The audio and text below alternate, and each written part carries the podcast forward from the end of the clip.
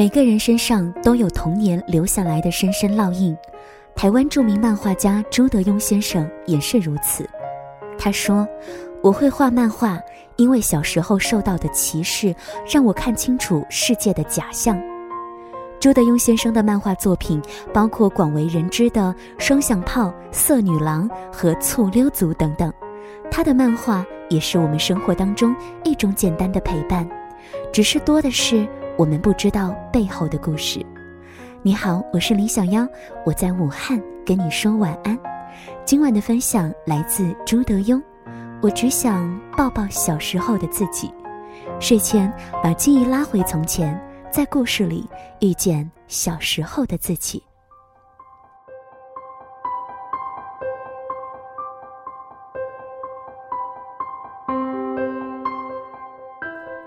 直到去年，朱德庸先生才知道自己患有亚斯伯格症，一种没有智能障碍的自闭症。最早的相关记忆来自幼儿园下午茶时间，每一个小孩一杯豆浆，一块饼干，全班发，发到他饼干一定是没有了，或者豆浆只剩下半杯。幼儿园郊游，所有小朋友都去。提前一天，老师上门找他的妈妈，能不能不要你的小孩去？妈妈向老师求情，这样对小孩心理影响太大了。你让他去，我让他乖一点儿。他站在一边，听着他们的对话。你想想看，我当时那么小。五十四岁的朱德庸说：“那些三四岁时曾经困扰他的缺陷，现在仍然在那儿。”他说：“我小时候一直不快乐，非常非常不快乐。小时候，我觉得世界不是我的，但我又跑不掉。不管是我有没有能力跑，懂不懂得跑，我都会卡在里面。我去舅妈家拿一个玻璃杯倒水喝，正要喝，舅妈过来把杯子拿走，说：‘这杯子很薄，很贵的。’于是换了一个很粗、很厚的杯子给我。”那种感觉是，世界上没有一个地方、一个人欢迎我。大人对我没有一丁点儿信心。我对外面的世界没办法、没能力，只能回到我的世界。我的世界里，一个是画画，一个是虫子。院子里所有的虫子我都玩过，那画面我现在都记得。一个小孩蹲在墙角。一下子跑到这个墙角，一下子跑到那个墙角，只有在虫子面前我最自在，因为他们对我没有威胁感，也不会不接纳我，我不用在他们面前自卑，我和虫子是平等的。我看人像看虫子。大学时，我请同学吃火锅，一边吃一边放音乐，音乐慢了，他们的筷子也慢；音乐快了，筷子也快。我就很乐，但我不喜欢人，很难参与人。人一多，我就不是我自己了。我像一只海豚，放出一个讯号，又弹回来，没有回应。我和世界的交流是单向的。小学五年级，我和一个同学去邮局，他很自信跟我说：“你去柜台问一下，那个邮票出来没？如果没有，什么时候出？”我却从兜里掏出十块钱，那个时候是很大的钱，我递给他。这十块钱给你，你不要叫我去问。他看着我，眼神很奇怪，意思是，你问就好了，干嘛给我钱？其实，掏钱出来对我是一个很大的伤害，那等于说我承认自己是一个完全无用的人。你想啊，一个小孩太小了。不知道怎么回事儿，一切事情告诉你，你是一个很蠢很蠢的小孩。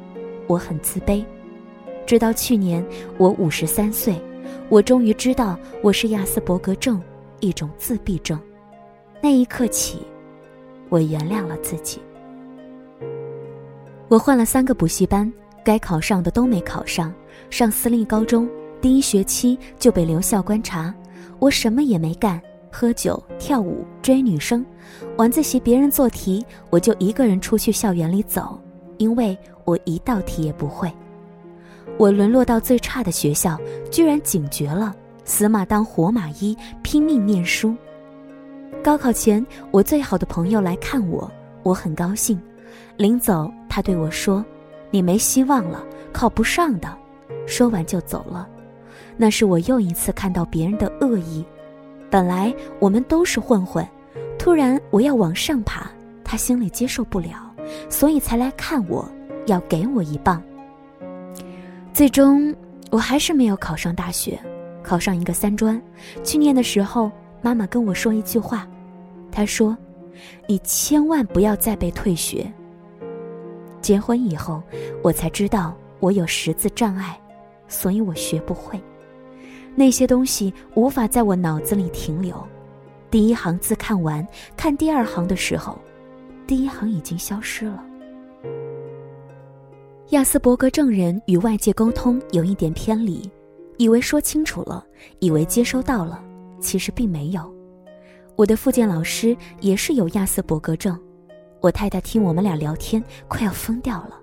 她说：“他讲一，你讲五；他讲四，你讲九。”最好玩的是，你们俩还能一直讲下去，但从来没有讲到一起过。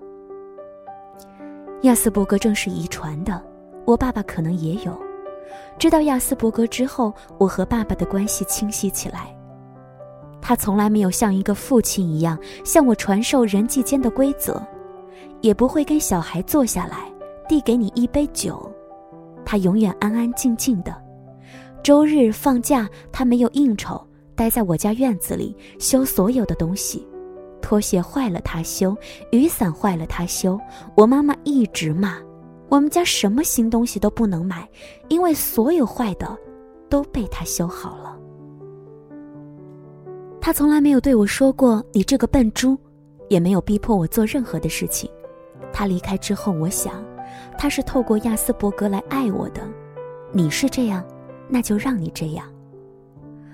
我妈妈善于用一种使小孩内疚的方式来教育我。我在家住了二十九年，日式房子的地板都是架空的，本身就像一个大鼓一样。大年初四的早上，我跟妈妈说，我明天要搬出去了。我妈一听，什么？咚咚咚咚的从客厅走到后面的厨房。我听到她跟我爸说，她说她明天要搬出去了，你赶紧劝劝她。爸爸走到客厅来跟我说：“你是真的要搬出去吗？”我说：“是。”我爸说：“好。”我就听到我妈在后面生气：“我不是让你劝他吗？”所以我住了二十九年的家，我只跟他们说一声，我就这样搬出去了。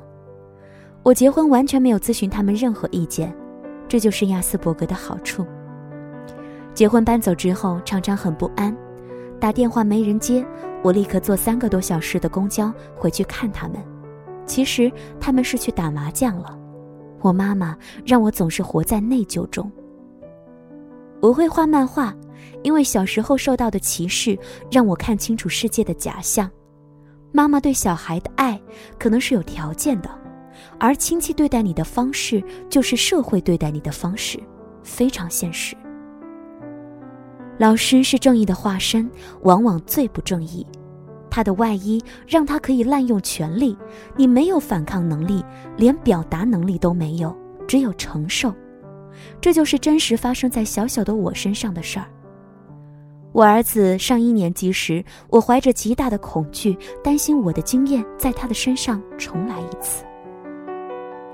小时候我说话有点结巴，别人讲一句话三十秒，我需要三分钟。老实说，不管亚斯伯格多不好，至少他取代了蠢。如果有时光机器让我回到小时候，我只想抱一抱小时候的我，我只想抱一抱他。昨天晚上我想了很久，我发觉我没有用漫画去捍卫什么。其实我觉得我唯一在捍卫的是我的小时候，我小时候的状态是真实。我整个成长过程几乎围绕的都是假象，包括父母的爱。很多父母的爱是有所求的，而亲戚去掉亲戚这个名分之外，不会对你有任何的期望，不会有任何的包容。所以对我来讲，真实最重要。我和太太花大量的时间在一起，和一般夫妻相比，我们相处的时间可能是别人三倍那么多。我们俩几乎总是窝在我们的小世界，一起伸出头去看看外面的世界，然后缩回来，继续过我们的生活。有人问我，对爱情婚姻是乐观主义者还是悲观主义者？我说，我是旁观主义者，那是我的工作，我看到了。画下来。但是就人生来讲的话，其实我觉得我是悲观主义者。我像一个手无缚鸡之力的小孩，被投放到这个世界来，一个人跌跌撞撞，有时自己撞，有时让人推着推来推去的，有时人家背后拍一下你的头，你转过来，他又在你的前面拍一下你的头。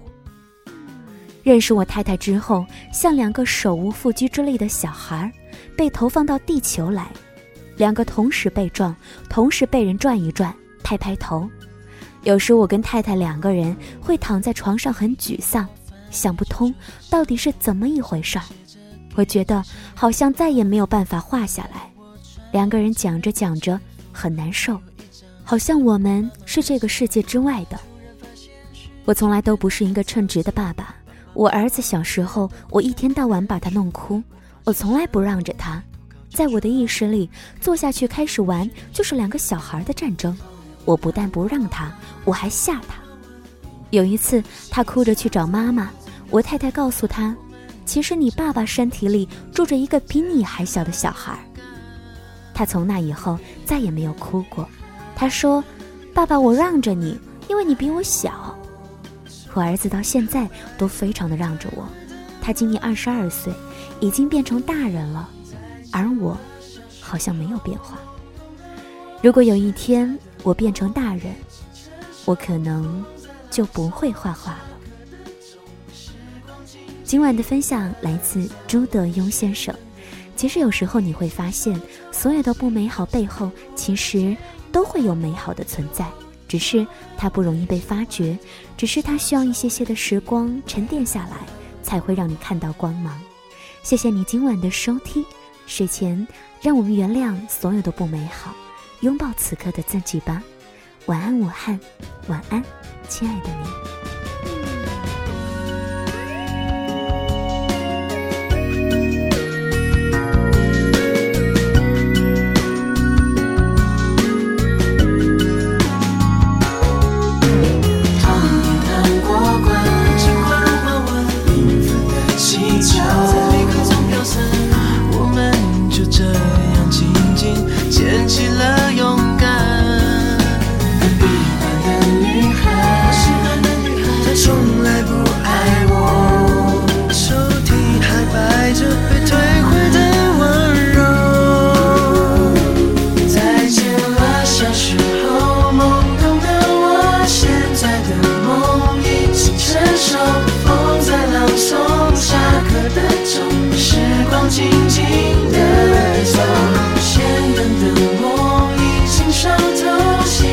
Salud.